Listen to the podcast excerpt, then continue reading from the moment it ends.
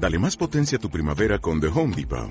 Obtén una potencia similar a la de la gasolina para podar, recortar y soplar con el sistema OnePlus de 18 voltios de Ryobi desde solo 89 dólares. Potencia para podar un tercio de un acre con una carga. Potencia para recortar el césped que dura hasta dos horas. Y fuerza de soplado de 110 millas por hora. Todo con una batería intercambiable. Llévate el sistema inalámbrico OnePlus de 18 voltios de Ryobi. Solo en The Home Depot. Haces más. Logras más. Muy buenas tardes, espectadores y amigos de estado de alarma. ¿Cómo estáis? Las 13 horas y casi 3 minutos, 12 y 3 minutos en las maravillosas Islas Canarias. Arrancamos semana, arrancamos termómetro de este 27 de septiembre, lunes 27 de septiembre. Hay un verbo en castellano que a mí me encanta, que lo utilizan mucho los cazadores de los montes de Toledo, cuando a mí me gustaba tal actividad hace muchos años, que era barruntar barruntar, cuando barruntaban que el jabalí estaba, ¿eh? no lo veía nadie, pero los viejos, los que llevaban allí décadas, barruntaban. Bueno, pues yo esta semana barrunto cosas, no sé el qué, pero barrunto cosas, barrunto cosas en nuestro humilde predio profesional, no sé si en nuestro canal, en, que se honra con, con, vuestra atención y con vuestra presencia, no sé si en el panorama mediático en general, cada uno en su vida personal. No sé, estoy, estoy de barruntar cosas esta semana, estoy intuitivo y creo que además van a ser buenas. Quiero empezar esta semana con optimismo y quiero empezar esta semana contándoos, que es nuestra principal obligación, no me disperso más, no os preocupéis, las principales noticias de este lunes. Hoy el sátrapa Sánchez, el psicópata de la Moncloa, se ha dado una vuelta y se ha hecho unas fotos en Santander y ha aprovechado para anunciar solemnemente, ocho días después de la tragedia de La Palma y de la erupción del volcán en La Palma, que mañana por fin el Consejo de Ministros va a aprobar un paquete de ayudas, con perdón, que van a, contribuir a, aliviar ¿no? a, a, miles de familias que se han quedado en la puñetera calle, que se han quedado absolutamente sin nada. Eh, ya nos explicaba el lunes pasado Mario Garcés, eh, buen amigo de este canal y tertuliano habitual todas las semanas que, como sabéis, ha sido secretario de Estado de dos gobiernos diferentes en el pasado y que ha gestionado varias catástrofes como el gobierno tendría que haber convocado un gabinete de crisis. Desde el punto y hora que se produjo el suceso, hace exactamente ocho días, nueve días ya, y haber aprobado con carácter de urgencia en el decreto, en el Consejo del pasado martes, un decreto ley de ayudas. De economía y mucho se está hablando en Santiago de Compostela, donde hoy ha comenzado la Convención Nacional del Partido Popular, una especie en realidad de roadshow que va a llevar a Pablo Casado y a los distintos varones y líderes populares por distintos puntos de España hasta la culminación el próximo fin de semana en esa Convención Nacional en Valencia de la que se pretende que salga un partido renovado y una redefinición de un proyecto que lo lógico sería que llevara a Pablo Casado la Moncloa, aunque, como se sabe, no va a disponer de mayoría suficiente, necesitará el concurso de no menos de 50 diputados del partido que preside Santiago Abascal, de Vox. Todo para el objetivo más importante, que es, y no debe ser otro, desalojar a Pedro Sánchez de la Moncloa. Por cierto, Pedro Sánchez sacaba pecho esta mañana y se ufanaba por una victoria, por la mínima, una victoria pírrica.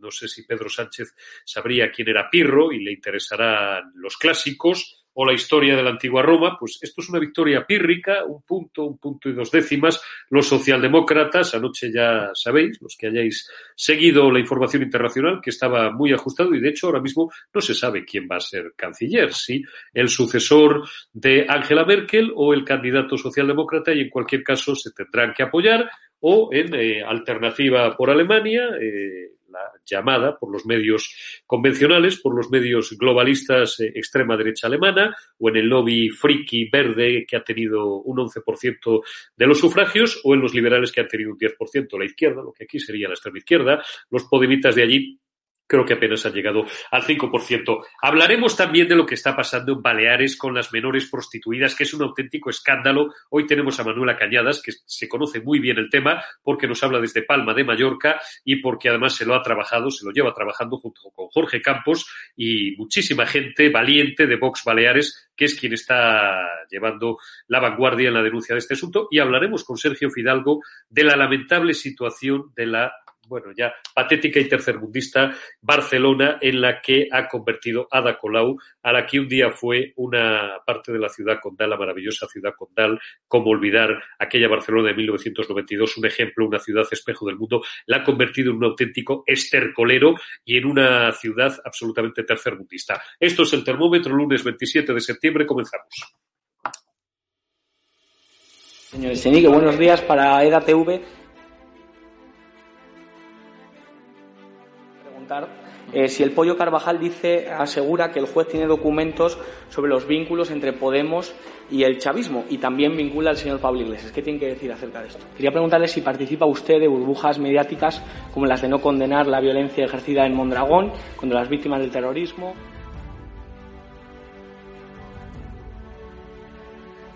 Contestarte es una falta de respeto a tus compañeros y compañeras aquí sentados que son periodistas de verdad. No participamos de burbujas mediáticas. ¿Condena la violencia de los independentistas hacia la policía? No participamos de burbujas mediáticas.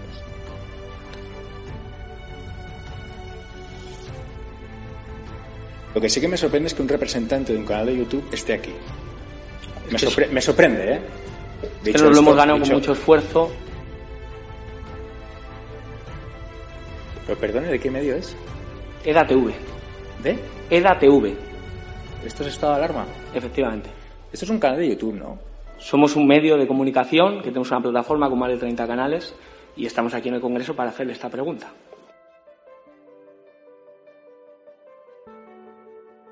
¿Le parece delito de odio, señor Rejón, pegarle presuntamente una patada a un señor con cáncer, enfermo de cáncer? ¿Le parece un delito de odio?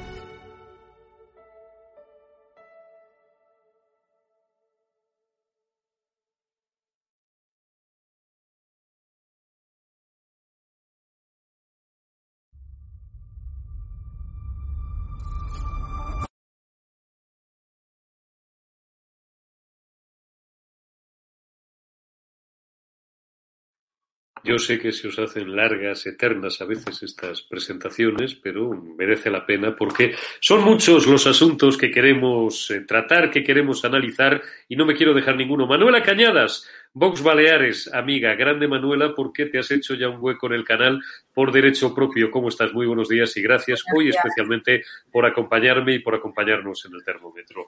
Y Sergio Fidalgo también, como estás, director del catalán, Punto es, gracias también en este lunes 27 de septiembre, que aunque yo empiezo barruntando cosas positivas, no está siendo fácil de momento. Gracias también, Sergi, por, por estar ahí. Hugo Pereira, me voy corriendo a Santiago de Compostela, esta convención del PP que arrancaba hoy con un invitado muy especial, Hugo Pereira y Mario Garcés. La emisión es tuya, compañero.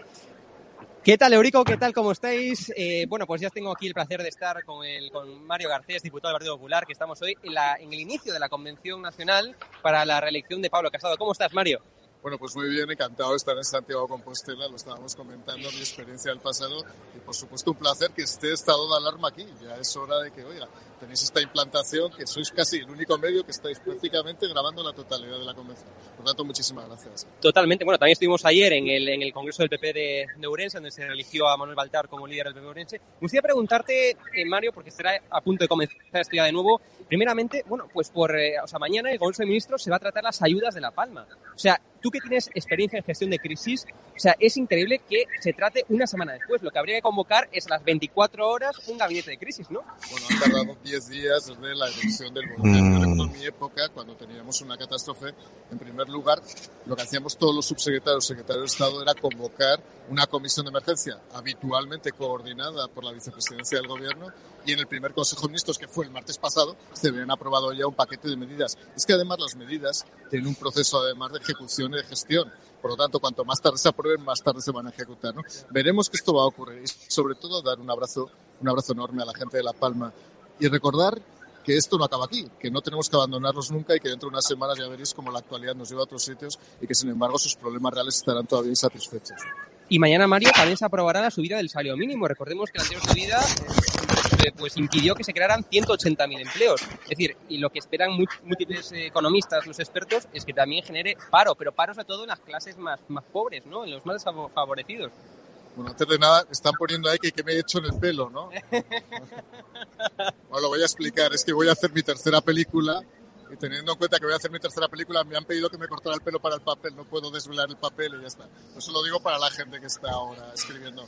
No, o sea, la subida del salario mínimo interprofesional, lo que no puede ser en ningún caso es una compensación o un peaje a Unidas Podemos como se está produciendo ahora mismo. Es decir, la única concesión que se podían hacer a los comunistas por parte del Partido Socialista era precisamente la subida del salario mínimo interprofesional. A partir de allí, por supuesto que va a generar unos costes muy importantes. Por supuesto que sí. Estamos ahora mismo viendo pasar al presidente Feijóo y al presidente Casado, por lo tanto estamos en, plena, en pleno directo como se puede ver. Y al vicepresidente de la Comisión Europea, por otra parte, que tiene mujer española y habla un español perfecto. Bueno, esa es la realidad. Y por supuesto lo que se va a incrementar es la economía sumergida. Es un fenómeno paralelo. Cuando se produce el coste, un incremento del coste laboral, correlativamente se produce una desaparición del empleo oficializado y a partir de ahí, evidentemente, un incremento de toda la economía sumergida. Bueno, pues nada, ya te dejamos sentarte, Mario, y luego hablamos. Un abrazo, amigo. Muchas gracias. Nos vemos.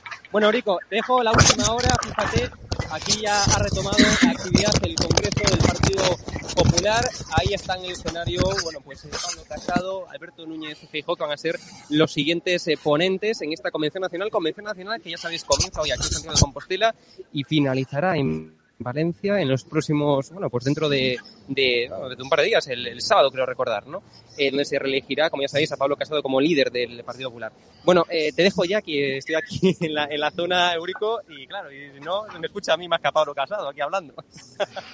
Venga, Hugo, tómate unos tigres y una empanada de zamburiñas en un bar de Santiago que tú y yo conocemos bien, porque Hugo, aunque vive en Santiago y natural de Nigrán, pero santiagués de pro, lo primero que aprendió cuando yo llegué a este canal es que yo era hijo adoptivo de Santiago y tuve que ser yo el que le fuera enseñando todos y cada uno de esos rincones de Santiago que hurtan al circuito turístico, pero que son los que realmente merece la pena visitar, donde no te sablean y donde por un precio más que razonable, muy módico, muy económico, realmente te empapas de verdad de lo que es esa maravillosa tierra gallega, tierra amiga, que yo echo tanto de menos. Eh, cuidado porque tenéis algún micrófono desmuteado y se está oyendo absolutamente todo por el canal de órdenes.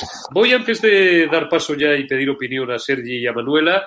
Voy a pedirte, Alberto, que me enchufes eh, el primer total que tenemos de Pablo Casado, el largo, como digo yo, donde inauguraba la convención de esta mañana y donde agradecía a Mariano Rajoy, al presidente, que con todas sus sombras que las tuvo, tuvo alguna luz, porque nos evitó ser intervenidos en 2012, nos evitó el rescate y arrancaba, insisto, glosando la memoria económica, bueno, pues de los ocho años del Partido, perdón, de los cuatro años del Partido Popular de Mariano Rajoy al frente de la presidencia del Gobierno de España. Vamos con Pablo Casado. Mariano Rajoy nació aquí en Santiago y fue vicepresidente de la Junta y fue presidente de la Diputación de Pontevedra, antes de ser cinco veces ministro, vicepresidente del Gobierno y ser presidente del Gobierno de España, hace, a punto estamos de cumplir, diez años, con una mayoría absoluta en la que recibió un mandato clarísimo de la sociedad española para evitar el rescate en el que nos había dejado la izquierda. Mariano Rajoy recibió un país con un 9% de déficit público y dos puntos ocultos que lo elevó hasta un 11%. Recibió un país con una tasa de paro del 24%. con eh, millones de personas que se habían ido a la calle por las malas políticas socialistas. Recibió un país con 27.000 millones de euros de déficit tarifario, con 17.000 millones de euros de déficit en la sanidad pública, con 18.000 millones de euros en déficit de infraestructuras no pagadas y con una deuda y una morosidad en las administraciones públicas que tuvo que alcanzar hasta los 80.000 millones de euros para la liquidez del plan de proveedores. En un tiempo récord desarrolló un programa reformista, con una reforma fiscal, dejando el Gobierno con los impuestos más bajos de cómo los encontró, con una reforma laboral que permitió crear 2.700.000 empleos, con una reforma energética que permitió no solo abaratar la energía, sino pagar toda la deuda que habían dejado anteriormente, con una reforma educativa que aumentó la competitividad y redujo el fracaso escolar en ocho puntos, y también con una reforma de la unidad del mercado que permitió que el comercio se incentivara y que las exportaciones equilibraran por primera vez la balanza por cuenta corriente, siendo uno de los vectores de recuperación en las exportaciones. Y muy importante, hizo una reforma de pensiones, una reforma que introducía el factor de sostenibilidad y el índice de revalorización para que nunca más se congelaran como se las encontró o nunca más quebrara el sistema como nos lo encontramos en el año 96. Aún así, con ese factor de sostenibilidad y ese índice de revalorización, se pudieron incrementar en un 16% de media en los años de mandato del Partido Popular. Bueno, pues esto era lo que decía Pablo Casado, sigo escuchando. A lo mejor es que nos está troleando Echeminga, no, no lo sé. Luego, luego, luego, luego os voy a leer un remedo de nota que ocho días después ha tenido a bien la Federación de Asociaciones de Periodistas de España y la Asociación de la Prensa de Madrid en apoyo, vamos, en apoyo, un apoyo genérico a los periodistas y dándoles un toquecito a los políticos, a los pseudopolíticos, como a mí me gusta llamar a, a Rufito y a Echeminga, pseudopolíticos, porque, bueno, pues igual que ellos a lo mejor opinan que algunos medios hacen periodismo basura, no seremos nosotros, yo soy de los que opino que ellos hacen política basura. Luego os leo ese comunicado de la, de la Asociación de la Prensa, porque cada vez que se me olvida por qué diablos me di de baja hace 10, 11 años de la, de la Asociación de la Prensa de Madrid, cada vez que leo un comunicado de estos, eh, lo recuerdo y además se me pasa el arrepentimiento.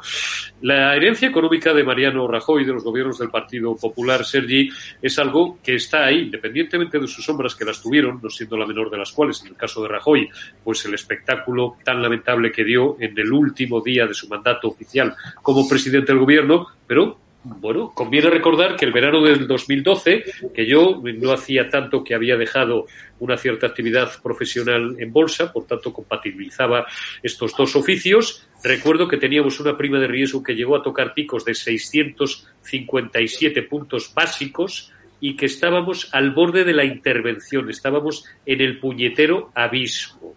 Y al final, Rajoy evitó que nos intervinieran. Le pese a quien le pese, las cosas como son. Y como además los espectadores me conocen y saben que de economía sé casi tanto o más que de otras cosas, y en el fondo a lo mejor es que casi me interesa más, pues aquí no me va a dejar mentir nadie, Sergio. No, no, está muy claro que Zapatero dejó un país quebrado y que Mariano Rajoy pues, lo encauzó y que lo puso en el carril de la recuperación. Por lo tanto, eso está entre sus méritos. De, méritos. tiene unos cuantos, en el cual mm, uno, uno muy importante fue que buena parte de la actual caos económico que tenemos, que viene, viene, viene motivado por la inestabilidad política, viene pues debido a su, inacción absoluta en el tema de Cataluña. Pero bueno, eso es un tema aparte. Si hay que hablar de números, si hay que hablar de cómo en un momento dado España estuvo a punto de ser rescatada y España consiguió evitar ser rescatada, está muy claro que hay el mérito del gobierno de Mariano Rajoy y no se lo vamos a quitar porque lo tuvo. Por lo tanto, ese reconocimiento lo tiene. El problema es que esos últimos años de mandato fueron tan poco gloriosos que han, em, empañado lo que pudo haber sido un, bueno, un, un balance muy positivo. Pero bueno, él se empeñó. De hecho, no olvidemos que la creación de Vox o la creación de Ciudadanos vino en buena parte por todos los errores que aquí el Partido Popular cometió y que le llevó a que por la parte de la regeneración y por la parte de la renuncia a ciertos valores, dos partidos nuevos nacieran y se consolidaran. Está absolutamente claro. Estoy muy pendiente mientras escucho siempre a mis tertulianos y a mis amigos del chat. Y mm, quiere decir que estoy haciendo las cosas bien porque hay, como siempre, una legión de, de, amigos, por otra parte, a los que tengo muchísimo respeto y ellos lo saben, que siempre me acusan de escorarme más al lado del PP. Pero ahora, por el comentario que acabo de hacer una buena amiga, a la que aprovecho para enviar un eh, saludo. Mariana Hernández me dice que el último día de su mandato el señor Rajoy hizo lo que tenía que hacer, no autoculparse de la corrupción por la que le echaban, tienes toda la razón, Marian, por mucho que os empeñéis la extrema derecha. Entiendo que en la extrema derecha me, me incluye a mí. Y eso quiere decir que lo estoy haciendo bien, porque si para uno soy propepero y bueno, no me han llegado a llamar globalista de milagro porque saben que no lo soy, pero para otros formo parte de la extrema derecha, insisto, esto me llena de orgullo y satisfacción, como diría el propio Mariano Rajoy, Sergi. Hombre, claro, hombre, si en lo del último día lo que hizo como glorioso también fue hincharse a whiskies, que es lo que hizo en su último día. Bueno, entonces yo puedo estar muy de acuerdo que eso está muy bien, porque a ti me gusta, me gusta el whisky, pero yo no soy presidente del gobierno de España y no me hicieron una moción de censura mientras no. falaba whiskies. Bueno, eh, en los foros todo el mundo puede opinar, porque para eso eh, pues, somos un país libre por suerte. claro, estaría bueno. Y que cada uno opine lo que quiera, pero bueno, Rajoy tuvo un, tuvo un buen, tuvo un comienzo complicado, tuvo un desarrollo brillante y tuvo un final de pena. No, yo y yo y no, y no solamente eso porque porque España estuvo aquella tarde gobernada por un bolso que era el bolso de Soraya Sá de Santa María, a la que por cierto enviamos un abrazo porque pues la vida la vida es dura y la vida es difícil y y, y en fin, pues yo como no podía ser de otra manera, lamento muchísimo y profundamente de corazón. He sido muy crítico con Soraya, pero lamento de corazón la circunstancia por la que está, por la que está atravesando. Yo me refería más bien a que Mariano Rajoy podría haber evitado ese no golpe parlamentario, porque llegó al poder pues con la ley en la mano, creo que a la mujer de un diputado de Teruel le vino Dios a ver, no sé si fueron 300 o 400 mil euros, no sé qué cosa rara pasó ahí porque les faltaba un escaño y lo tuvieron con un tío de Teruel, existe un tío de Teruel que vivía en Valencia, pero bueno, llegó a ser presidente del gobierno. Mariano Rajoy podía haberlo evitado dimitiendo y sabemos de lo que hablamos, Sergi, y sé especialmente de lo que hablo, porque más de media tarde entre whisky y whisky todavía Lola de Cospedal, Dolores de Cospedal, y el día anterior estuvo intentando meterle en la cabeza a, este señor gallego que dimitiera, coño, y que diera paso o, o, bueno, en fin, que, que, bloqueara de alguna forma o que ralentizara y que no regalara el poder al Partido Socialista. Ese fue, amiga, amiga Manuela, creo que, perdóname si hierro tu nombre, amiga Manuela, y te sigo contestando, ese fue el error de, Mariano Rajoy. Por eso he dicho que el último día nos lo podíamos haber ahorrado, porque nos hubiéramos ahorrado probablemente a lo mejor eh, unos meses de socialcomunismo o que a lo mejor Pedro Sánchez no lo hubiera tenido tan fácil. Por cierto, también ayudó mucho la traición del partido más traidor de la historia de España y de Europa, que es el Partido Nacionalista Vasco, cinco escaños que le firmaron unos presupuestos un mes antes y al mes siguiente se fueron. Eh, vamos, de bruces, eh, a darse un abrazo y un beso en la boca con los señores del Partido Socialista. Hemos hablado de las luces económicas. Te dejo algunas sombras, Manuela, porque quiero que te explayes y además estoy absolutamente seguro de que el tema, vamos, te, te, te, te encanta y tienes material dialéctico y munición más que de sobra. Luces económicas del Partido Popular, sombras. Hombre, toda la cuestión lingüística. Esto a lo mejor para un tío eh, que vive en Madrid o para un tío que vive en Toledo o para alguien de Cáceres le da absolutamente igual, pero a los que vivís en Palma de Mallorca, a los que vivís en Barcelona, a los que vivís en Valencia, no os da absolutamente igual, porque el Partido Popular no hizo nada, o por ser suave, no hizo gran cosa para que se fuera rinconando cada vez más, y Baleares fue un ejemplo, y en Baleares no siempre ha gobernado la izquierda y la extrema izquierda independentista, Baleares ha sido un ejemplo del arrinconamiento del castellano, y eso hay que anotarlo, lo siento mucho, no en el haber, sino en el debe del Partido Popular, Manuela. Bueno, pues como bien dices, no voy a ser yo que le quite a, al Partido Popular el mérito de haber intentado no quebrar el país que dejó prácticamente quebrado Zapatero, como siempre cuando gobierna la izquierda, vamos, o cuando gobierna el PSOE. Pero sí le, sí le voy a echar en cara que teniendo mayoría absoluta no hiciera muchísimas cosas. Entre ellas, eh, pues un cambio de ley electoral para que el voto de cada ciudadano español cuente lo mismo y no tengamos que estar siempre eh, sufriendo que o PP o PSOE o PSOE, como yo les llamo, eh, necesiten la mano del nacionalismo, con Z, nacionalismo, porque esto es lo que son, unos nazis que imponen una dictadura lingüística en cada lugar donde gobiernan. Y el Partido Popular tiene 17 discursos según la comunidad autónoma en la que gobierna, porque recordemos que la mayoría absoluta de Rajoy ningunea, eh, perdón, de Rajoy, de Feijó, ningunea el castellano en toda Galicia. En Baleares, el impulsor de que en el Estatuto de Autonomía eh, esté el catalán fue eh, el expresidente eh, Cañellas y tuvieron 20 años. O sea, eh, han pasado un montón de presidentes del Partido Popular y, también han gobernado con los nacionalistas eh, de Unión Mallorquina, luego han acabado la mitad en la cárcel, por no decir todos, ahora disfrazada en otro partido que se llama el PI.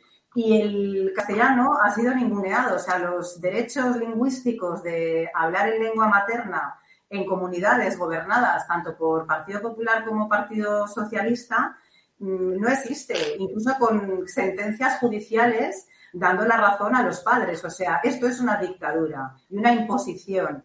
Y el adoctrinamiento eh, que se está sufriendo en Cataluña desde hace más de 30 años y en Baleares desde hace más de 20, ahora en Valencia ya han empezado hace unos años, para estos ficticios e inventados países catalanes, que claro, Cataluña ya está saqueada, entonces ahora necesitan saquear Baleares y saquear Valencia, que es lo que están haciendo.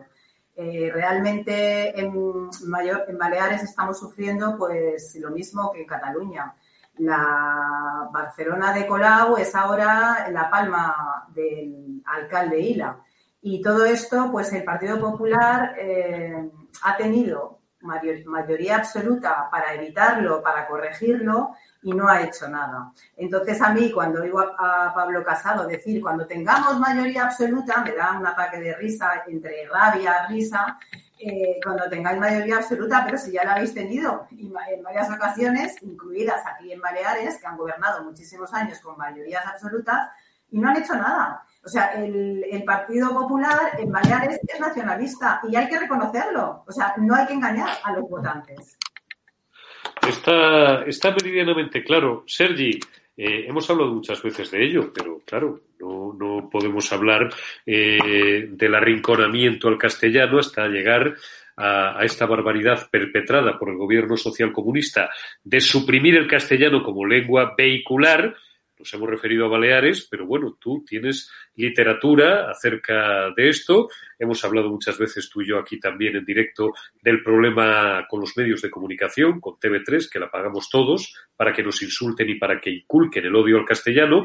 Todo no eh, con, eh, con, con la mera culpabilidad de los independentistas, de los antiespañoles y de los traidores, con la complicidad del Partido Socialista, ahí llamado PSC está muy claro que tanto, bueno, eh, tanto Baleares como Cataluña fueron parte de este proyecto pan-catalanista que llama Països Catalans, en la cual intentan aplicar el catalán como elemento, digamos, de cohesión separatista. Es, es, es su gran arma y lo que han hecho es politizar, politizar una lengua que es de, bueno, es, es, una lengua que es de todos los españoles, forma parte de nuestra cultura, pero la han usado como arma política. De hecho, estamos viendo últimamente en Cataluña, en, en Baleares hay que reconocer que la cosa se está poniendo muy mal porque es, los socialistas están siendo cómplices de unos, los abusos de unos separatistas que están aún más pirados que los que tenemos aquí, que ya es decir.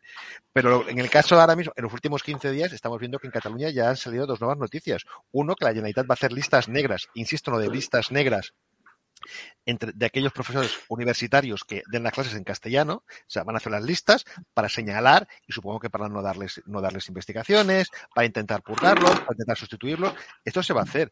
Y entidades subvencionadas por la Generalitat están haciendo campañas para intentar prohibir que los niños hablen en castellano en el patio.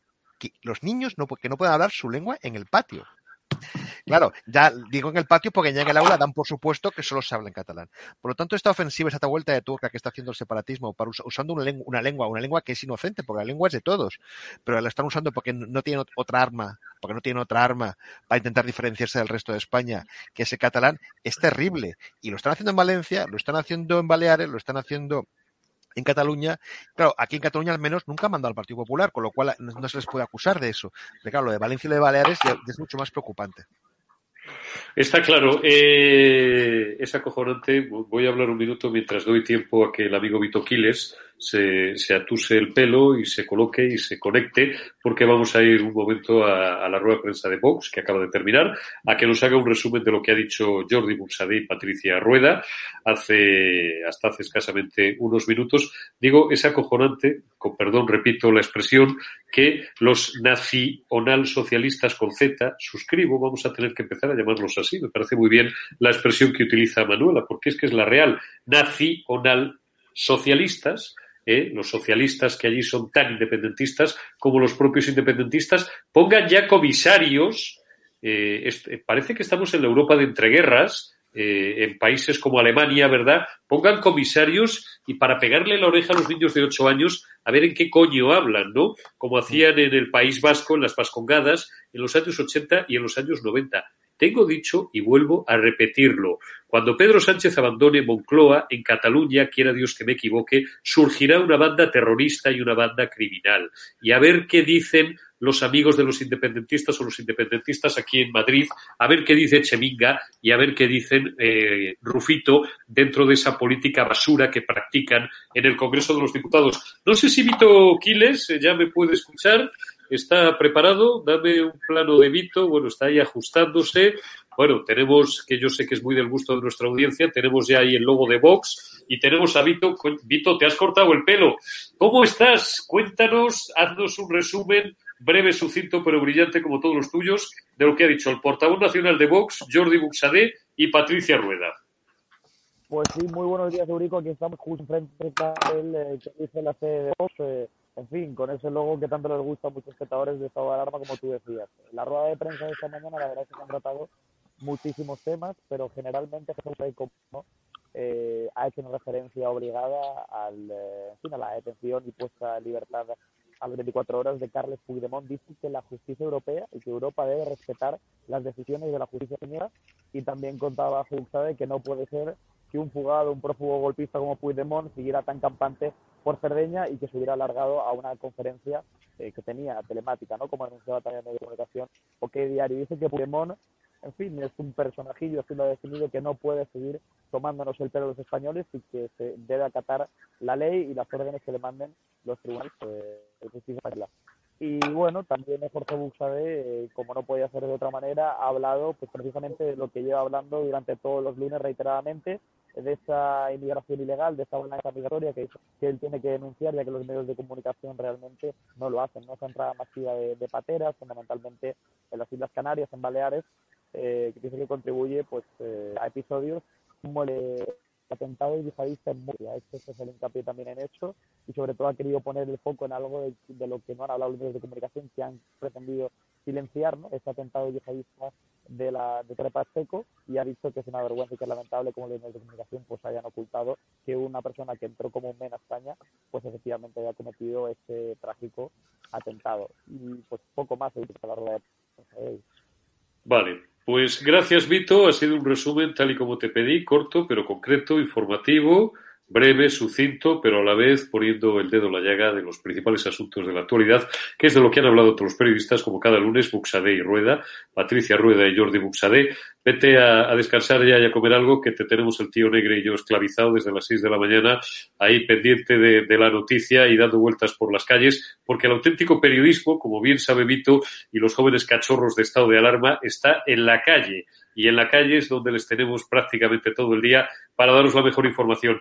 Antes de darle la palabra a Manuela sobre un asunto que quiero tratar hoy, que es el escándalo de las menores tuteladas y prostituidas por el gobierno independentista y socialista balear, eh, te doy un mínimo turno, Sergi, por si quieres. Hemos hablado ya mucho del tema Puigdemont este fin de semana. Si quieres añadir algo, algún dato, alguna cosa concreta, alguna información de última hora de lo que pueda ser el futuro inmediato de este sujeto, las chulerías de Gonzalo Boyé, ese personaje tan particular, del cual eh, no se puede hablar de su auténtico pasado, que ya sabéis todos cuál, cuál era, eh, este chileno que llegó a España y a lo que, a lo que se dedicaba en sus primeros años. Eh, ¿Qué va a pasar ahora con Puigdemont? Así muy rápido, Sergi. Bueno, muy rápido simplemente que se ha vuelto a Waterloo y que volverá el día 4 a, Cerdeña porque tiene muy claro que la, que la justicia italiana en, Europa la, la, respeta más que la, justicia que la justicia española y por lo tanto no va a intentar abrirse un nuevo frente. Eh, pase lo que pase, Puigdemont gana. Lo normal es que no se le extradite y por lo tanto siga haciendo sus andanzas. Pero en el caso de que se le extraditara, el follón que armaría la vuelta a España, con su vuelta a España, a él también le interesa, porque sabe que a fin de cuentas en un año, año y medio lo indultarían y de momento él sí se situaría como un héroe. Eh, ¿Qué es lo que está pasando? Que Pedro Sánchez está respirando muy aliviado porque de momento no está en España y puede seguir pactando con Esquerra Republicana, pues si Puigdemont volviera, el pacto con Esquerra Republicana saltaría por los aires. Con lo cual, mmm, Puigdemont de momento es una, sigue siendo una especie de electrón libre que no hace más que molestar, pero que que es una especie de, daga de Damocles, no sobre España en este caso, sino sobre Pedro Sánchez. Curiosamente, ahora a quien más perjudica su posible vuelta es a Pedro Sánchez, con lo cual estaremos divertidos a ver qué, qué ocurre. Por supuesto, yo soy de los de Puigdemont a prisión, o sea que yo espero que vuelva. Detenido. Eh, eh, sí, que vuelva, que vuelva esposado. Lo que pasa es que es verdad que eh, Pedro Sánchez, por un lado, y eh, el, el, interino este que tenéis ahí como presidente de la Generalitat, ¿cómo se llama el chico este? El tal P, Pera, Pera Aragonés. El de los recados. El, el, chaval de los recados, el chaval de los recados de, de Ojo Pipa, de Junqueras, pues respiran aliviados porque efectivamente, bueno, pues el mayor problema, esto lo dije ya hace, ¿te acuerdas, Andy? Hace un par de meses y lo decías tú también, lo hace un mes y medio, pero cuando se constituyó esa, esa mesa payasa de diálogo, esa pantomima de mesa bilateral, eh, en la cual los socialistas ya han terminado de postrar al gobierno de España, reconociendo que Cataluña es una nación y tiene rango bilateral, exactamente el mismo que si mañana pues si, y España y Alemania hacen, hacen una cumbre, pues claro, decía yo aquella mañana en mi entradilla, y si ahora se les presenta el Pucci este en el aeropuerto del, del Prat, eh, la marioneta esta que salió de España, como recordaba ayer en un brillantísimo artículo nuestra querida amiga Rosa Díez, dejando la imagen de España por los suelos, porque no olvidemos, en Francia, en Alemania, en el Reino Unido, en Estados Unidos, en Estados Unidos no saben quién es ni quién es este payaso, ¿no? Pero le ven como un español, como un español payaso que se fuga de su país en, en el maletero de un coche, se va a Bruselas, en ese en ese peculiar paraíso no fiscal sino judicial que es Bruselas, qué lamentable que la sede del aparataje de la Unión Europea esté allí y bueno, pues arma la que arma. Si mañana se presentara en el Prat, sí que les generaba un problema de tres pares de narices. De verdad, Man sí, sí. Manuela, no te robo tiempo. Vete, prepárame un pantallazo que teníamos de las menores tuteladas Alberto y prostituidas en Baleares. Es una noticia del confidencial de hoy que prefiero, antes que seguir enrollándome más de la cuenta, la que se las sabe bien es Manuela, que lleva muchas semanas, muchos meses, Vox sobre todo, batallando y denunciando valientemente este tema. Cristina Seguí ha dedicado muchos formatos en estado de alarma a denunciar este asunto. ¿Cuál es exactamente, Manuela, la historia de la misteriosa desaparición, como titula hoy o en las últimas horas o, o anoche, el confidencial de una menor en Mallorca y que tiene asustado al gobierno insular. Os recuerdo en Román Paladino y muy brevemente para si os habéis caído ahora mismo de otro planeta y no sabéis de qué estoy hablando, les arrancan las menores en muchos casos a sus madres o a sus padres, las llevan a centros de menores y allí parece ser o está absolutamente probado, Manuela me lo va a contextualizar, bueno, pues que son sometidas a vejaciones y en muchos casos son prostituidas en pisos al efecto. Vamos a ver después, pero antes quiero que Manuela nos ponga en suerte el tema, un vídeo que colgaba anoche Jorge Campos Asensi en sus redes sociales. Pero primero, Manuela, cuéntanos esta historia. Bueno, a ver, aquí el, que está empapado es el presidente de Vox, Jorge Campos, y en el Consejo Tony, Tony Gili. Yo te puedo hacer unas trazas Evidentemente, como tú dices, los servicios sociales eh, en muchos casos se tendría que estudiar por qué quitan la custodia de unos niños para supuestamente que tengan una infancia eh, mejor y acaban empeorándola hasta los límites de que estas menores son prostituidas bajo la tutela de este gobierno de extrema izquierda que eh, está formado por PSOE, Podemos y el ultranacionalismo con Z de MES eh, nadie asume responsabilidades. Eh, mi pregunta también es, porque claro, eh, cuando preguntas a estas menores o se ha conseguido por parte de Vox Baleares desde el año, desde diciembre de 2019 que llevan con este tema, hablar con algunas personas, eh, esto se lleva haciendo muchos años. La pregunta es, ¿desde cuántos años? Porque claro, aquí llevan gobernando seis años la extrema izquierda, pero antes gobernaba el Partido Popular. Entonces, a mí me gustaría saber qué, eh, qué cantidad de responsabilidad hay que repartir entre unos y otros, porque el presupuesto que tiene el IMAS este 2021 es de 245 millones de euros. A mí dime que con 245 millones de euros no se puede gestionar bien un centro de menores. Entonces, esta niña, ¿cómo puede ser que la foto de esta niña se haya difundido hace más o menos 24 horas cuando esta niña ha desaparecido hace un año?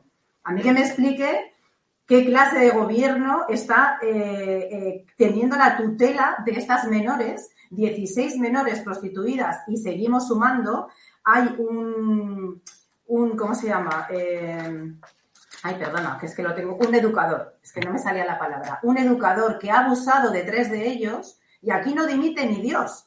O sea, ¿cómo se puede estar gestionando un centro de menores, eh, eh, llevando a estas niñas que se supone que con sus familias tendrían que estar mejor o que a lo mejor sus familias es cuestión de 500 euros al mes que no llegaban para poderlos alimentar o poderlos eh, cuidar y nos está costando más de 2.000 euros al mes cada menor y, esta, y, surge una trama de prostitución. O sea, están amparando a pederastas, a proxenetas.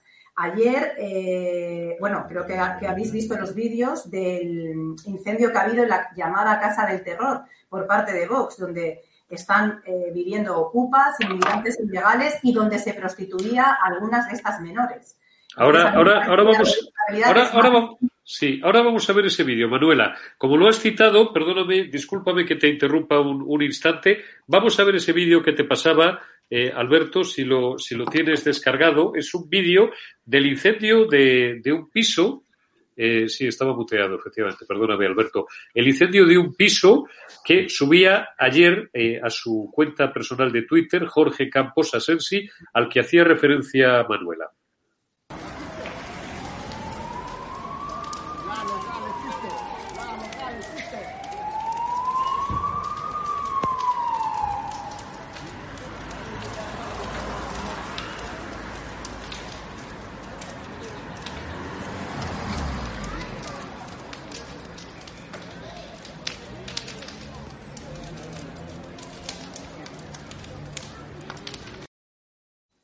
¿Esto exactamente qué es, Manuela? ¿Qué, eh, qué, qué es este piso? ¿En qué ciudad o en qué barrio está para los espectadores? Que eso es Palma de Mallorca, ¿no? Esto es en Palma, que nos está dejando eh, la, la, palma del alcalde Ila es la Barcelona de Colau. O sea, estamos alucinando, porque aparte de ser un vertedero ya de la, de la inmigración ilegal que está en las calles delinquiendo, y, y, robando y, tirando a personas mayores para robarles, abusando o violando a niñas que luego los medios de comunicación ocultan. O sea, la inseguridad y la violencia ahora mismo que sufrimos en Palma es lo nunca visto en muchísimos años que yo llevo aquí en, viviendo en Palma de Mallorca, vamos. Y este es el incendio de la llamada Casa del Terror, donde, donde supuestamente se prostituían estas niñas que casualmente la semana pasada hubo 17 detenidos y se encontraron allí, pues esto, con ocupas, inmigrantes ilegales y con menores que estaban siendo prostituidas. O sea, es un escándalo en mayúsculas. Pero lo que te comento de esta menor, que el padre denuncia, ah, lleva un año desaparecida, no la localizan, pero casualmente el padre cuenta que esta niña hace seis meses fue localizada y la llevaron a abortar. Entonces, ¿qué control tienen sobre las menores que desaparecen, luego aparecen para que las lleven obligadas a abortar? No pueden llegar a lo mejor a la casa del padre para decir estoy siendo prostituida o, me he quedado embarazada o no pueden decidir. O sea, ¿qué, clase de, educadores y de gobierno nos, está llevando el tema de las menores? O sea, que me parece gravísimo. Sobre todo, mira, hoy esta mañana te comentaba fuera del directo he estado en un barrio donde me comentaban que los servicios sociales ah, fue una, chica a pedir ayuda y que le quitaron a sus hijos. Y claro, yo, yo, voy a pasar todo el nombre y toda la documentación que ha cogido mi compañera mm, Maite, pues eh, le ha hecho todas las preguntas pertinentes porque tú dices, bueno, el, el, servicio social, ¿en qué momento decide quitarte a tus hijos y bajo eh, qué pretexto? O sea, yo realmente estoy preocupadísima como en este tema, porque si las personas españolas no van a poder ir a pedir ayuda a los centros sociales porque les van a quitar a sus hijos, eh, esto es gravísimo. Está claro. Sergi, eh, un minuto si quieres añadir algo a este asunto antes de empezar a darle a darle. Lo siento, Alberto, porque te tengo multitask. Tranquilo, ya estamos los tres otra vez a plena pantalla. Un minuto, Sergi, si quieres hacer algún apunte a este asunto. Antes de empezar a darle, a darle cañita brava a Ada Colau, que la merece y, y además por todas partes, de frente, de lado y de costado. Es tremendo lo que se está viendo en Baleares con el tema de los menores. La verdad es que es tremendo. Y bueno, yo insisto, yo, espero que la justicia se espabile, que se llegue hasta el final y que, y que paguen y que, y que paguen los culpables porque no, no puede ser, no puede ser que menores tutelados, en vez de poder encauzar su vida, sean hundidos en el fango, sean destrozados así. No, la verdad, que cada vez que escuchas algo de lo que, de, esto que está pasando en Baleares y las conexiones que puede haber con, con políticos, es, de, que es, es, terrorífico. Bueno, yo deseo simplemente que sea, sea justicia y pido a, Vox y a todos los partidos de la oposición que, en, lo, investiguen hasta el final. Bueno, pues mientras estoy, mientras escucho a Sergi Fidalgo y, arbitrando un poco el debate, estoy debatiendo con Alberto sobre la posibilidad, os lo cuento, porque además os, os lo puedo contar, sé que os gusta que os, que os hagamos partícipes muchas veces de los equilibrios que tenemos que hacer. Tengo un par de vídeos que eh, llevan todo el fin de semana dando vueltas en las redes sociales con unos disturbios en Barcelona, sobre todo unos brutales después de un botellón el otro día, no sé dónde, anoche o antes de anoche, que son una auténtica vergüenza, que dan una imagen de Barcelona como una ciudad bananera y tercermundista, pero que mi realizador, que además para eso, para eso le tengo, para que, para que sea mi, mi cancerbero, porque él sabe mucho más que yo de este medio a través del cual, del cual nos dirigimos a vosotros, me dice peligroso, porque nos pegan otro estacazo, ya sabéis, de la censura de, YouTube. Entonces, de momento, bueno, lo tenéis en todas las redes sociales, no lo vamos a emitir porque es correr un riesgo inútil a que nos peguen un palo detrás de las orejas, como, como a los conejos. Entonces, entramos en, en materia. Cuéntanos el infierno y los incidentes, Sergi, que habéis vivido en Barcelona y alrededores este fin de semana, y en qué ha convertido Ada Colau a una ciudad que no hace tantos años los tres nos acordamos que tenemos una edad más o menos parecida, teníamos veintitantos años, Barcelona era una ciudad ejemplo del mundo. ¿En qué basurero, en qué estercolero y en qué ciudad sin ley ha convertido esta individua a, a Barcelona? Cosa que no se merecen ni, ni, ni, los catalanes, ni por supuesto los dos millones de personas que viven en la maravillosa ciudad condal. Bueno, ya lo habéis visto, básicamente el tema es muy sencillo. Este fin de semana han sido las fiestas de la Merced, que es la fiesta mayor de la ciudad. Correcto. Y la gente, bueno, la gente joven quiere salir. Mm, el, el ocio nocturno en Cataluña está cerrado, no se puede hacer nada, salvo que este fin de semana se ha abierto un, un poquito, pero muy poquito la, la, espita y dejan algunos locales que tengan terraza y con aforos muy controlados, etc, etc, etc. Pero vamos, que claro, son centenares de miles de jóvenes que quieren salir, porque quieren, quieren, bueno, son jóvenes y quieren disfrutar de la vida, no tienen alternativa y ¿qué hacen? Pues obviamente, pues buscan alternativas, que salir a la calle y beber.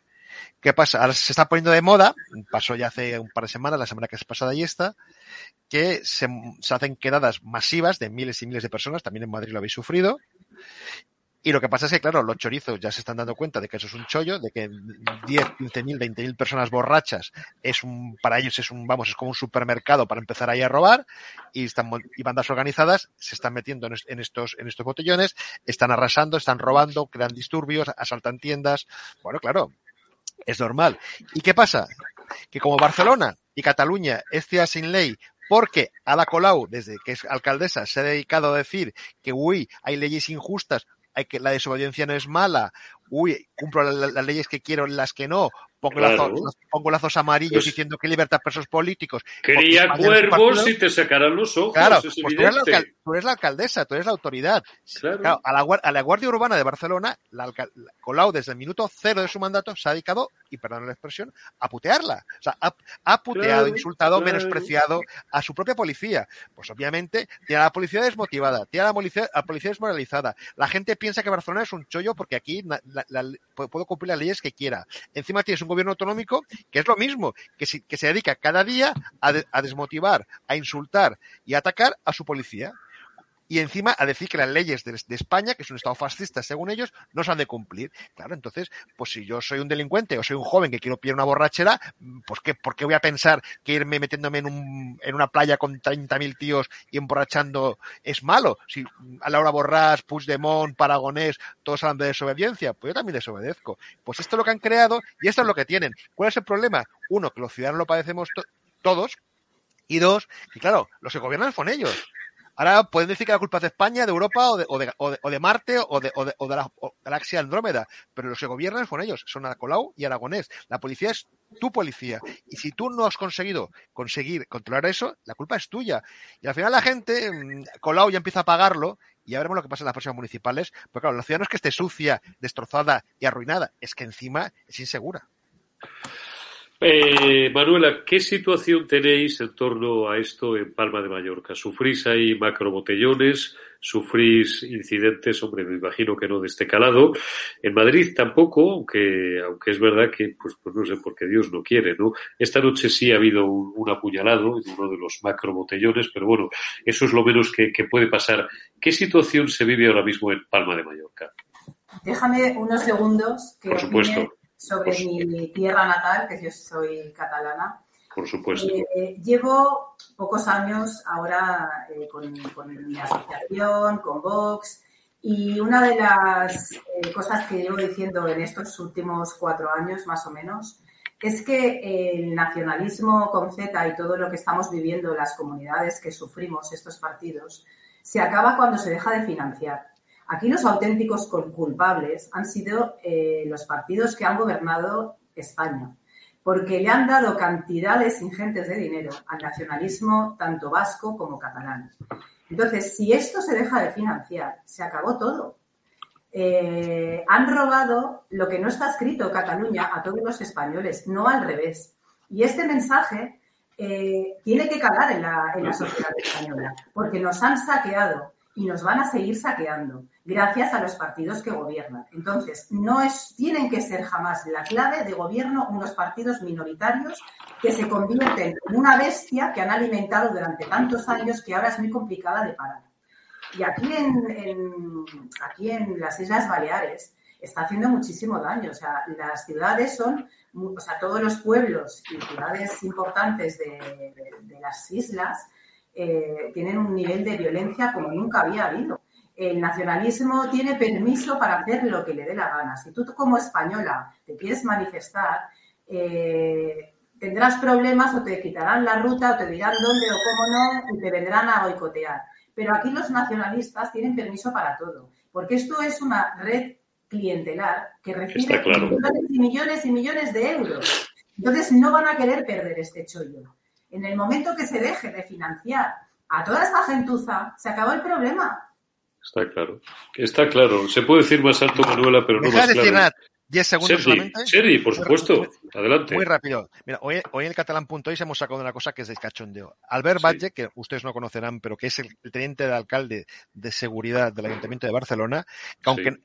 Que forma parte de la cuota del PSC, aunque es democristiano, eso es, un, es, otro cachondeo, que los democristianos en Cataluña van con el PSC. Pero bueno, este señor, que es del PSC, ha hecho la culpa, como él es el responsable de la Guardia Urbana y le ha pasado todo esto, que la culpa es de Borrás y de, bueno, de Torra, porque ahora este ambiente, digamos, de inseguridad, este ambiente, digamos, de saltarse las leyes. Claro, pero el problema no es ese, el problema es que también la culpa es de Colau y tú, Albert Batlle, y tú, socialista, tú, PSC, estáis gobernando con la persona que se ha cargado Barcelona, que ha creado este clima de impunidad en Barcelona. Tanto, los, socialistas que tienen seguridad en Barcelona se quieren sacar los problemas fuera, pero no, no, no pueden hacerlo, porque, insisto, léete el catalán.es, Albert, léete todo lo que ha hecho Ada Colau y entonces luego no eches la culpa a los demás. Borrás tiene la culpa Torra, Puigdemont, Aragones y los que tú quieras. Y tú también.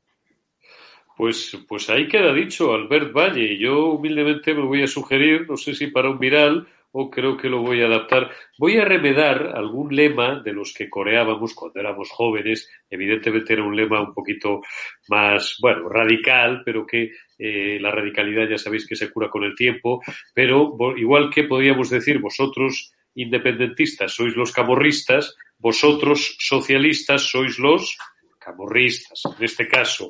Voy a leer, porque no quiero que se me pase el programa, sin leer una es- subespecie de comunicado que la Asociación de la Prensa de Madrid eh, ha hecho público hoy la Federación de Asociaciones de Periodistas de España, FAPE, la Asociación de la Prensa de Madrid, APM, y la Asociación de Periodistas Parlamentarios, por Dios, la Asociación de Periodistas Parlamentarios, si yo os contara, rechazan rotundamente las pretensiones de algunos políticos de decidir qué preguntas puede hacerles un periodista, como se hizo patente esta semana en el Congreso de los Diputados. A su vez, los periodistas deben mantener una conducta responsable en cuanto se refiere a la ética y a la deontología de la información. En este sentido, deben contrastar las fuentes Claro, sí, lo de toda la vida.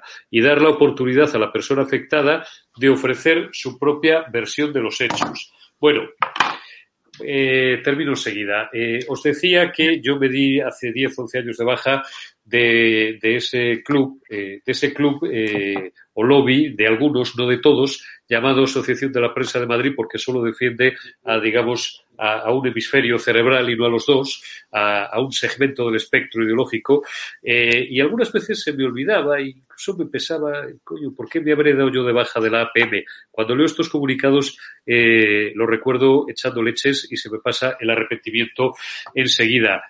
Sergi, eh, no sé si lo habías leído y si no, pues más o menos de lo que me has escuchado. ¿A ti no te parece un poquito equidistante esto? Eso para empezar, los, los políticos, se refiere a Cheviga y a, y a este Rufito, a estos pseudopolíticos, pseudodiputados que hacen política basura en el Congreso de los Diputados, ganando 6.500 pagos al mes que le pagamos todos los españoles y que salen de nuestro bolsillo. Y noto porque conozco el paisanaje y me imagino que ahí las asociaciones de la prensa de Barcelona, pues también estás absolutamente escaldado de ellas, como yo lo estoy de las madrileñas, yo y cientos de periodistas o miles de periodistas en Madrid, noto un tufillo como de querer eh, equiparar el incidente que tuvo Macarena Olona, la agresión dialéctica que sufrió Macarena Olona por parte de una diputada de la secta eh, esa misma tarde a la actuación impecable de Josué Cárdenas, un periodista que llegará muy lejos, un tipo educadísimo que, eh, a pesar de su juventud, sabe muy bien eh, ejecutar su trabajo y cuáles son los límites de su trabajo y que intentó bueno, pues ser insultado y humillado, cosa que no se produjo porque, como os dije ya aquel día, insulta y humilla solo el que puede, no el que quiere. Y Echemiga, eh, que es un tipo absolutamente menor, insisto, un pseudo político que hace política basura, Echemiga, pues no tiene esa capacidad. Sergi, tú que eres un periodista tan veterano como ellos nos contemplan, a ti y a mí, juntos, 60 años de oficio. Dime algo de las asociaciones de la prensa. A ver, este comunicado es como tú lo has dicho, es una, es una faena de aliños. Simplemente es, es que al, final estas entidades tienen tantos intereses y tienen tantas sensibilidades, como dicen ellos, que es al final lo que dicen muchas veces es no decir nada. Está, está claro que no se puede comparar lo que pasó en, el, en, el, bueno, en la sala de prensa, porque la sala de prensa, que es un sitio sagrado donde los, los, los políticos tienen que ir pues a, a, responder y dar la cara ante los periodistas tanto Rufián como Cheni, que hicieron una, una, actitud lamentable hacia un periodista, en este caso hacia Josué Cárdenas, y lo que pasó en el, en el pasillo con, la de la sexta, obviamente no es nada que ver. Primero porque en los pasillos no, no se puede ir asaltando a los, a, a los diputados. Mm, creo que, salvo que tengas el permiso del jefe de prensa del partido mm, correspondiente, eso no se puede hacer. Y por lo tanto, ya de entrada, ya de entrada la periodista cometió un error. O sea, ya no entró, ya, ya, no entró ni siquiera en lo de si Macarena Olona hizo o no hizo. Ya es que no, no tenía que haber ni ocurrido. Lo que pasó en la sala de prensa fue impresentable. Por tanto, yo creo que la APM podía haber ido un poquito más allá y no lo ha hecho. Bueno. Y no lo ha hecho. Está, está claro. Manuela, te dejo y ya, y ya nos despedimos, que ya son las dos en punto. Tú no eres periodista, pero eres ciudadana, tienes tu propio criterio, además un perfil editorial sobresaliente y además, bueno, pues formas parte de un partido político, por tanto, eres una persona que estás en la vida pública y seguro que tienes también tu opinión sobre este asunto. Yo soy una observadora de todos vosotros y mucho que aprender pero sí me llama la atención que todos los medios y políticos de izquierda que se han hecho eco de este comunicado lo han hecho con la foto de Macarena Olona. Cuando lo que dice el compañero, o sea, es gravísimo lo que pasó por parte del que se tenía que ir hace 18 meses y lleva no sé cuánto tiempo de más, y el, el vertedero eh, chenique, como yo le llamo, que tenemos eh, en el Congreso. Macarena Olona ya había contestado a esta periodista y la volvió a asaltar en eh, los pasillos yendo al servicio, como ella dijo. pero que llama la atención que este comunicado venga con la foto de Macarena Olona y no venga con la foto de las otras dos personas que realmente faltaron el respeto en, una sede donde los periodistas tienen derecho y obligación a preguntar y ellos a contestar. Pues muy bien, porque has estado muy fina, fíjate Manuela, y esto no lo ve todo el mundo. Eh, hay muchas formas de manipular. Y yo me he pasado 20 años, yo siempre digo irónicamente, por supuesto, robando y matando en una televisión y además con responsabilidades medias, medias tirando altas y las más altas incluso a veces en funciones que es mucho más divertido y, más inquietante y eh, sé bastante de esto. La peor manipulación, como Sergi también sabe, que dirige un digital excelente, un diario digital, el catalán.es, no es en la que tú, pues no sé, insultas a un tío o te inventas una historia que no es, no, es esa manipulación sutil. Fijaos cómo ha puesto Manuela el dedo en la llaga. Comunicado de la Asociación de la Prensa de Madrid. Y lo tienes que ilustrar con una foto, pues con, un elemento gráfico, en un periódico, en un diario digital o en unas colas, que llamamos en televisión unas colas, es cuando simplemente son imágenes, no es un vídeo de locutor, y el propio presentador del informativo va leyendo por debajo. ¿Y qué imagen mete? No meten a Echeminga, ni meten a Rufito. Vaya, qué casualidad que todos meten a Macarena Olona, con lo cual alguien que a lo mejor tampoco está muy pendiente, porque esto está muy estudiado, en las escuelas de comunicación, en los institutos, los americanos tienen estudios desde hace décadas acerca de esto absolutamente esclarecedores, eh, pues no estás muy atento y te quedas subliminalmente con esa idea. Asociación está, libertad de prensa, pero también los políticos o los periodistas tienen que tal, pero los políticos tienen que respetar y te están sacando por otro lado a Macarena Olona, que fue tan agredida desde su condición de diputada como lo fue Josué Cárdenas desde su posición de periodista. Esa es la manipulación más burda y permitidme que termine ya escatológico y más guarra que se puede hacer en periodismo. Y los que llevamos 30 años en esto, sabemos que se hace en prensa gráfica, en prensa escrita, en prensa digital, por supuesto, y también en televisión. No me queda tiempo para más, me quedaría un rato, pero de verdad muy a gusto y muy feliz charlando con vosotros porque han pasado 62 minutos y pues es como si hubieran pasado cinco. Manuela Cañadas, muchísimas gracias de nuevo, amiga. Vox Baleares, a seguir luchando, a seguir en la brecha, a seguir denunciando con nuestro amigo Jorge Campos y con todo ese equipo de Vox Baleares todos los abusos de ese gobierno que padecéis, nacional, con Z, socialista, y que, eh, bueno, pase lo antes posible para que Palma de Mallorca vuelva a ser una gran ciudad, que ahora mismo la están depauperando casi tanto como eh, Colau a Barcelona, y para que las Islas Baleares, la comunidad balear, vuelva a ser un territorio próspero. Cuídate mucho, gracias por, por habernos acompañado y hasta la semana que viene. Sergi Fidalgo, director del catalán.es, exactamente lo mismo, compañero. Te envío un abrazo tú y yo hablamos mucho por el WhatsApp y nos, y nos comunicamos y hablamos de, de, nuestra gente común, ahí seguiremos y la semana que viene, si lo tienes a bien, pues aquí seguiremos más y mejor. Y yo me quedo un minuto más con vosotros para leeros muy rápidamente las portadas de la prensa económica. Eh, este es el comunicado este de la, de la APM que no podía, me quemaba en las manos, no podía dejar de leeros. Expansión, gigantes del capital, riesgo, piden ayudas a la SEPI. Joder, con los capitalistas y con los que ayudan a los emprendedores, que cuando vienen mal dadas, inmediatamente se echan los bracetes de papá Estado. El economista, las comisiones de la banca crecen un 14% tras endurecer requisitos. ¿Sabéis qué le pasa a la banca? Que ya no gana un duro, porque su negocio no son los pisos que arramplaron después de la última crisis, vamos, que expropiaron y se quedaron legalmente con ellos. Su negocio es dar créditos. Durante años el crédito ha estado segado, pero no a particulares o a empresas o a familias, porque los primeros que no se fiaban entre ellos eran los propios bancos y lo primero que se secó fue el interbancario. Y como no han ganado dinero durante muchos años por eso, pues ahora se están sacando. Fijaos, y no voy a decir un banco, podría dar dos o tres nombres, pero no lo debo hacer. Todos y cada uno de vosotros que tengáis cuenta corriente en vuestro banco. Rastread los extractos de los últimos meses. Vais a ver qué cantidad de caralladas os cobran. Comisiones que antes no os cobraban, eh, las que eran trimestrales os las van a pasar a hacer mensuales. Serán dos o tres euros, pero a pagar. Comisiones por tarjeta de crédito que si llevabais 20 años, estoy ya explayándome en el titular del economista, pero es que me lo dice todo el mundo en las últimas semanas, que no pagabais porque tenéis un saldo mínimo de no sé cuánto, no sé cuántos recibos domiciliados y tal, y erais clientes de toda la vida del banco.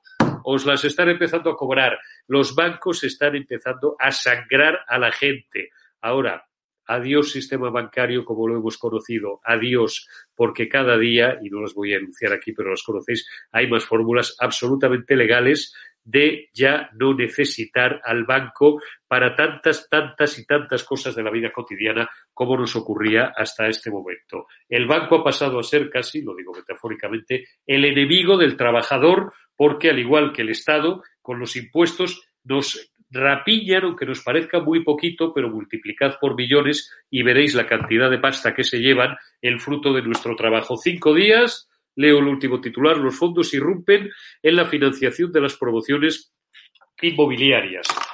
Vaya un trancazos, tengo que pedir disculpas, heredado del fin de semana y del agua que lleva cayendo en Madrid desde el pasado viernes por la noche. Si os suscribís, si os dais de alta, si os hacéis miembros, además en una membresía, plata u oro de edatv.com, de nuestra plataforma, tenéis acceso y daos prisa porque quedan pocas a una camiseta gratis, os regalamos una camiseta con las letras de EDATV. Así podéis decir que eh, formáis parte del club de amigos, si sois espectadores y amigos, de un canal de televisión libre, del canal de Javier Negre, del canal de Josué Cárdenas y del canal de tantos y tantos profesionales que intentamos llevaros cada día en los distintos formatos eh, de EDATV y de estado de alarma, las noticias tal y como son y no como os las cuentan la mayoría de los medios generalistas. Gracias por haber estado ahí. Mañana será martes 28 de septiembre, habrá más noticias y volveremos en el termómetro. Cuidaos.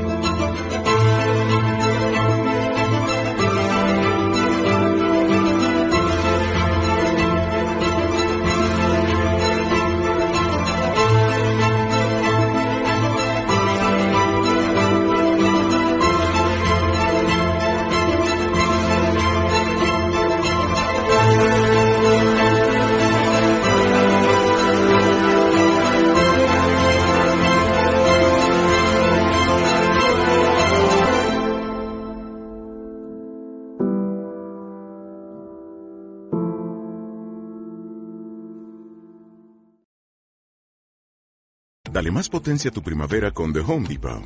Obtén una potencia similar a la de la gasolina para poder recortar y soplar con el sistema OnePlus de 18 voltios de Ryobi desde solo 89 dólares. Potencia para podar un tercio de un acre con una carga. Potencia para recortar el césped que dura hasta dos horas. Y fuerza de soplado de 110 millas por hora. Todo con una batería intercambiable. Llévate el sistema inalámbrico OnePlus de 18 voltios de Ryobi. Solo en The Home Depot. Haces más. Logras más.